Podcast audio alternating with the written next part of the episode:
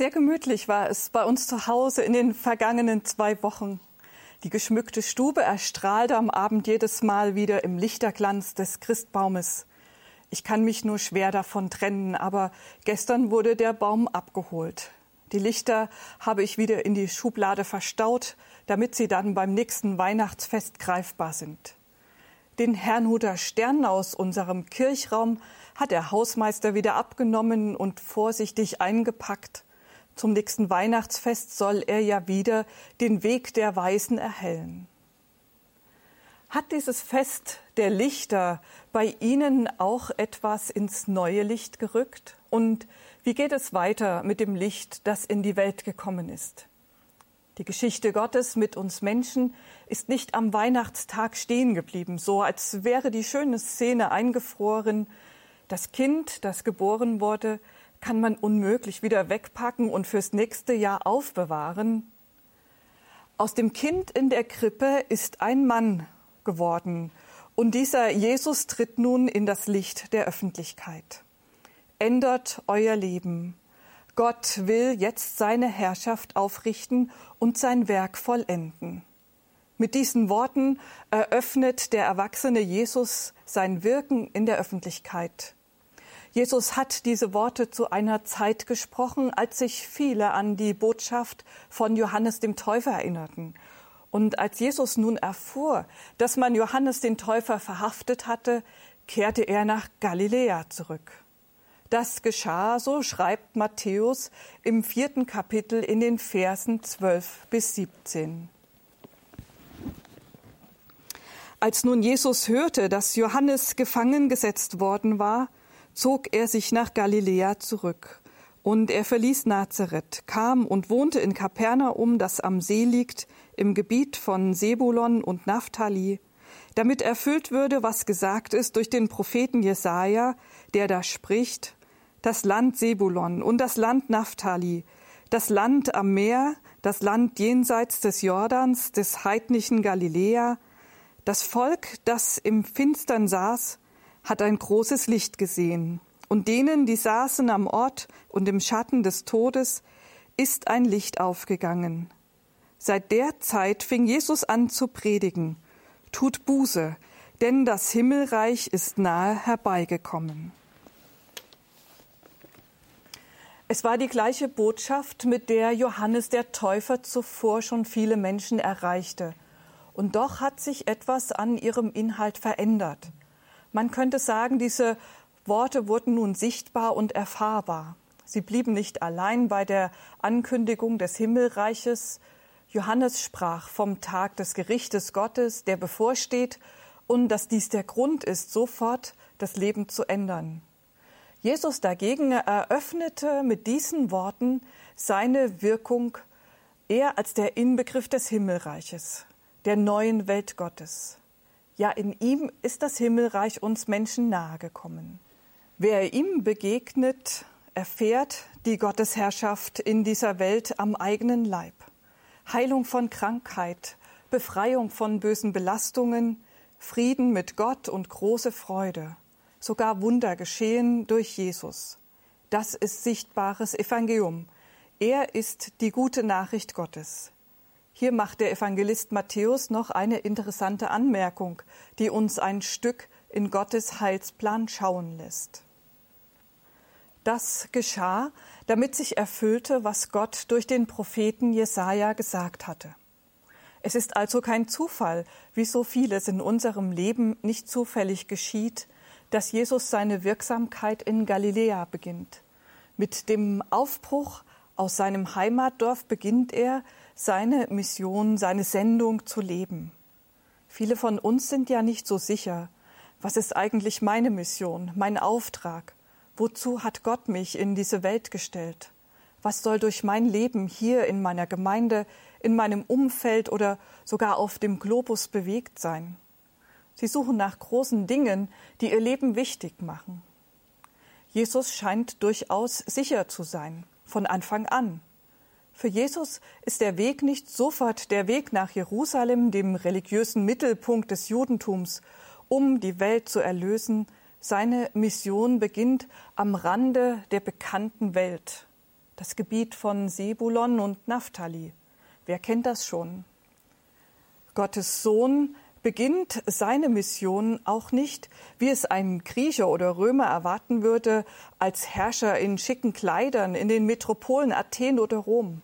Jesus geht in eine staubige und eher vergessene Provinz, da wo sich Tagelöhner ihren kargen Lebensunterhalt erwirtschaften und da wo Fischer ihrem mühsamen Tagewerk nachgehen.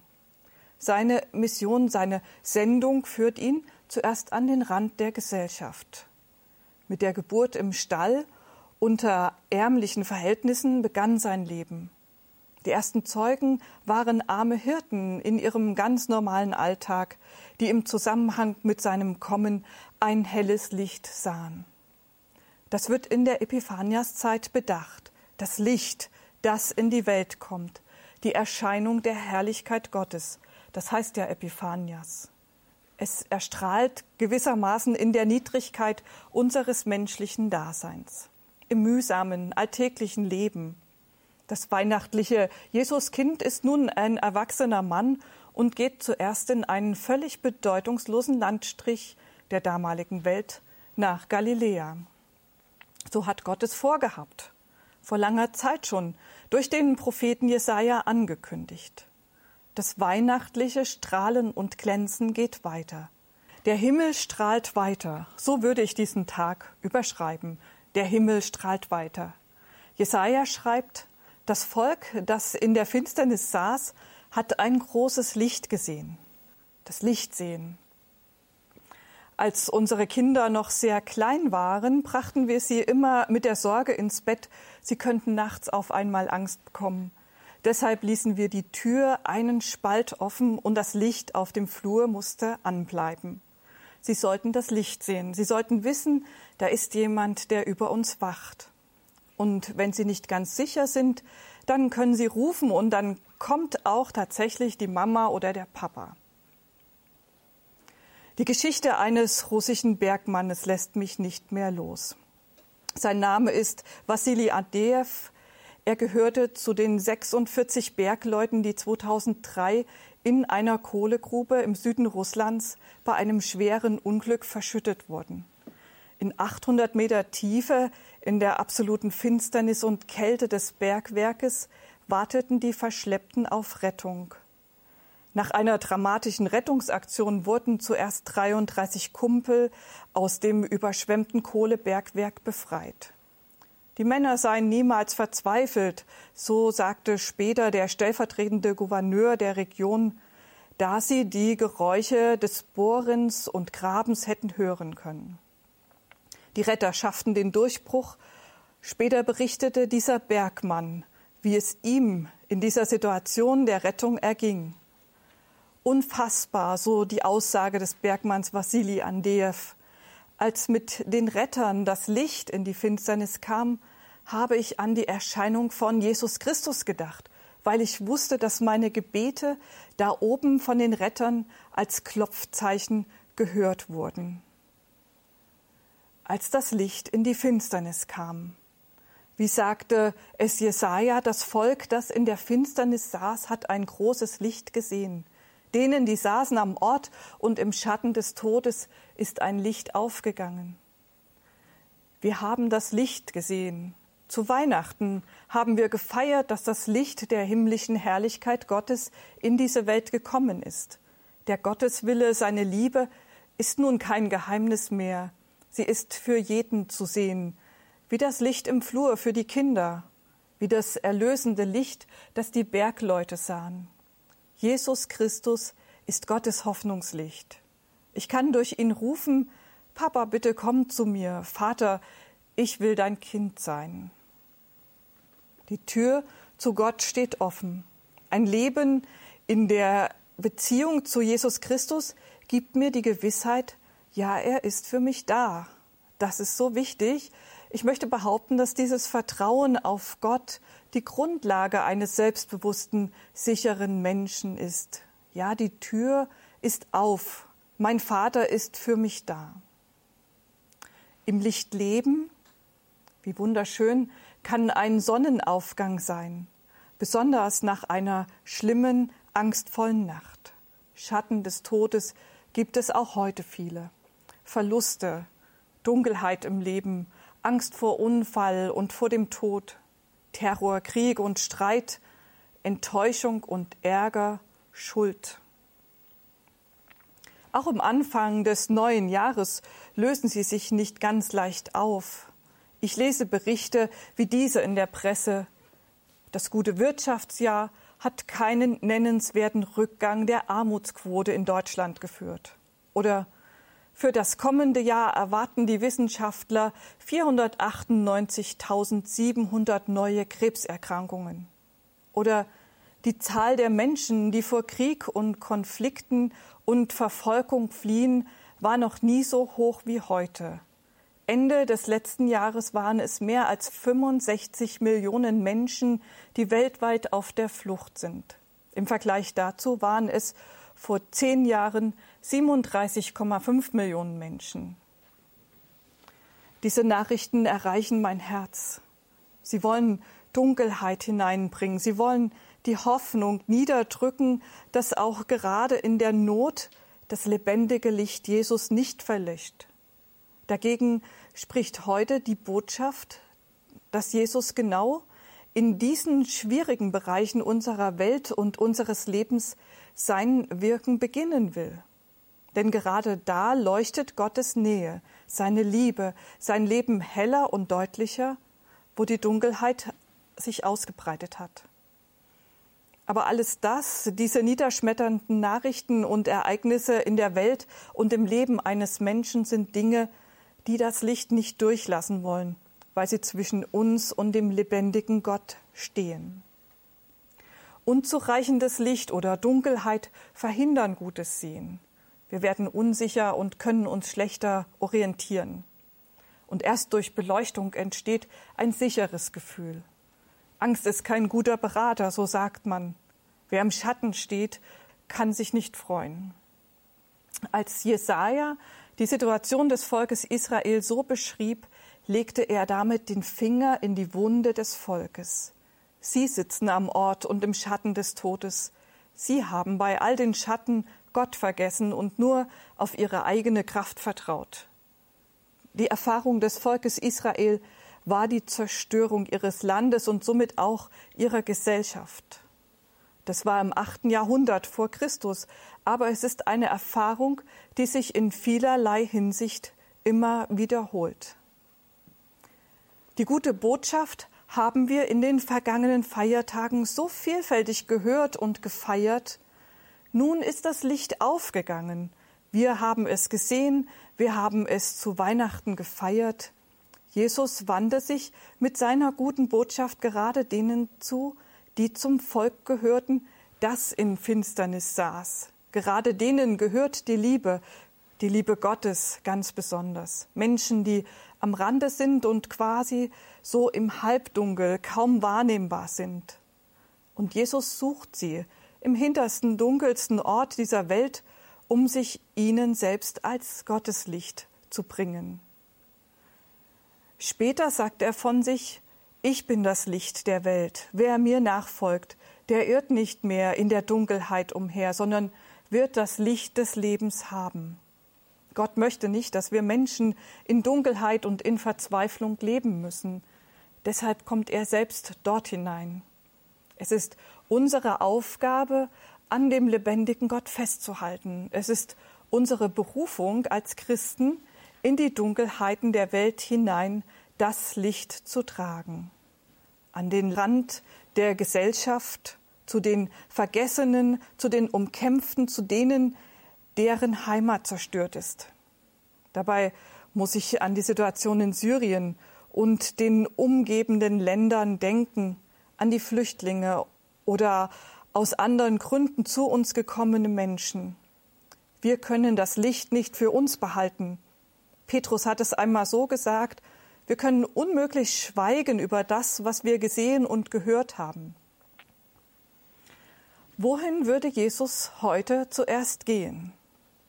Jesus ist bei denen, die sich verlassen, einsam und aufgegeben vorkommen, damit sie auch in ihrer schlimmsten Zeit die Herrlichkeit des Himmels sehen. Er ist heute da, bei Ihnen, bei mir, bei den Menschen, die sich nach ihm sehnen, die mehr wollen als einmal im Jahr ein Lichterfest, die ihn brauchen in ihrer Not, in ihren Ängsten und auch Enttäuschungen. Jesus ist da, ansprechbar, erfahrbar, lebendig. Und auch der letzte Weg, den wir einmal gehen müssen, ist damit eingeschlossen. Im Schatten des Todes strahlt Jesus als das Licht, das mich heimbringt. Und wie groß ist das Glück der Menschen, die in ihrem Leben diese Gnade Gottes wie den Aufgang des Lichtes am Morgen erleben, denen in Jesus ein Licht aufgegangen ist. Vielleicht gehören Sie ja auch dazu. Gottes verändernde Kraft will auch in Ihrem Leben aufgehen. Und wie passt diese Botschaft heute in unsere Gemeinden? Wir sehen, wie viel Dunkelheit und Hass in dieser Welt herrscht. Wie viel mehr sollten wir, die wir diese gute Nachricht der Erlösung in uns tragen, sichtbar werden in dieser Welt. Unsere Gebete, unsere Fürsorge, unsere helfenden Dienste als Gemeinde Gottes in dieser Welt sollen sich für die Menschen, die am Rand sind, die in Galiläa unserer Zeit wohnen, stark machen. Das ist der erste Weg, den die menschgewordene Liebe Gottes einschlägt. Um uns dazu zu befähigen, beginnt Jesus seine erste Predigt mit zwei entscheidenden Hinweisen. Jesus sagt, tut Buße und das Himmelreich ist nahe herbeigerückt. Also ins rechte Licht gerückt. Jesus predigt nicht nur, sondern er lebt die Herrlichkeit Gottes. Von Jesus geht Helligkeit, Klarheit aus. In ihm ist das Himmelreich. Es ist greifbar nahe, wir würden vielleicht sagen, zum Anfassen. Er beruft Menschen zu ihrer Mission, zu ihrer Bestimmung. Er beruft Menschen dazu, sein Werk in dieser Welt zu tun. Im Anschluss an die Predigt Jesu berichtet der Evangelist Matthäus davon, wie Jesus die ersten Jünger ruft. Da trifft er die Fischer Simon und Andreas. Sie sind Brüder und er sagt zu ihnen, kommt mit. Ich will euch zu Menschenfischern machen. Ihr sollt den Glauben aktiv leben. Und sie folgen ihm. Es sind nicht gerade einfache Zeiten, die sie in der Nachfolge erleben, und doch spüren sie ganz stark, dass Gott seine Herrschaft aufrichtet. Und Simon erhält den Namen Petrus, das bedeutet Fels. So fest und stark wie ein Fels gibt die Hoffnung auf die Auferstehung Kraft in unserer Gemeinde, gibt sie uns ein festes Fundament. Für das altmodische Wort tut Buße gibt es heute viele neue Fassungen. Metanoia, so steht es da im griechischen Urtext umkehren, umdenken, seine Richtung ändern, eventuell auch einen neuen Weg gehen. Nach Martin Luthers Ansicht soll das ganze Leben der Gläubigen von der Buße geprägt sein. So die ersten 95 Thesen, die im 500. Jahr der Reformation noch einmal in den Blickpunkt rücken. Buße ist ein fröhliches Geschäft, sagt Luther, denn Buße treibt uns in die offenen Arme Gottes. Trotzdem empfinden wir eine Umkehr erst einmal unangenehm.